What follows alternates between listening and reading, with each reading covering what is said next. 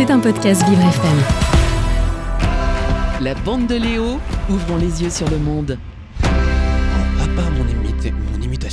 Sarkozy en politique, j'y connais pas grand chose. Mais heureusement, il y a Julien. Il y a Julien qui, nous éclaire euh, sur tout ce qui se passe euh, dans l'actualité euh, politique. Et euh, Julien, donc comme euh, tous les mercredis, euh, on va s'intéresser donc cette semaine à quelque chose de politique avec ces fameuses coupures d'électricité volontaires que prévoit le gouvernement s'il y a trop de tension sur le réseau électrique, Julien. Éviter un blackout général cet hiver, c'est l'objectif du gouvernement et pour cela il a mis en place un plan pour garantir la sécurité des biens et des personnes.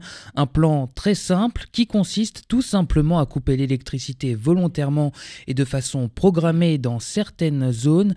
Il y a quelques jours, la première ministre Elisabeth Borne a envoyé à tous les préfets une circulaire, un document pour faire le point sur la conduite à tenir en cas de coupure du courant électrique.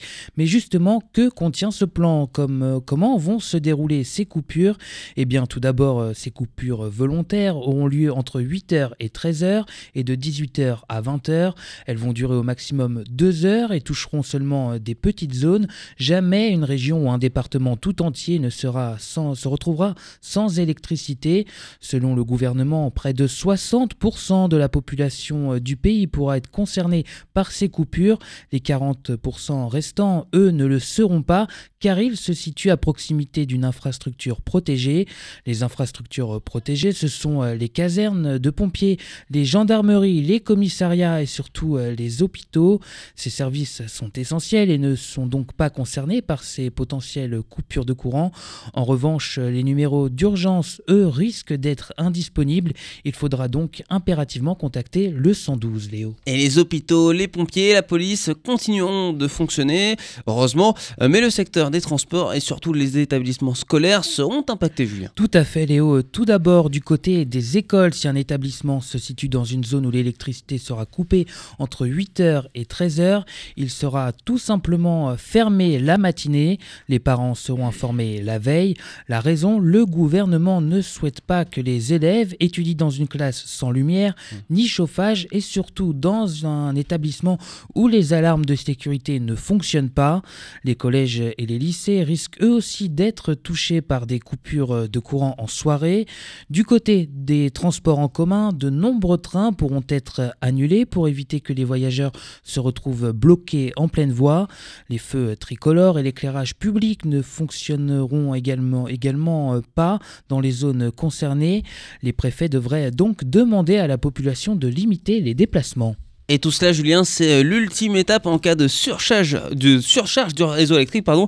Euh, Mais d'autres mesures préventives euh, pourront être prises avant d'arriver à ce scénario catastrophe. Des mesures préventives et de bon sens seront demandées à la population grâce à l'application EcoWatt. Un signal rouge sera envoyé à la population trois jours avant un risque de coupure d'électricité.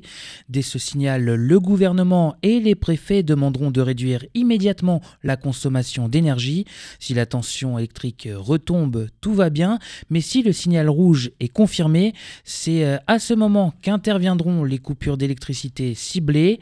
Si un tel scénario se produit, ce sera la veille à 17h que les zones géographiques seront indiquées.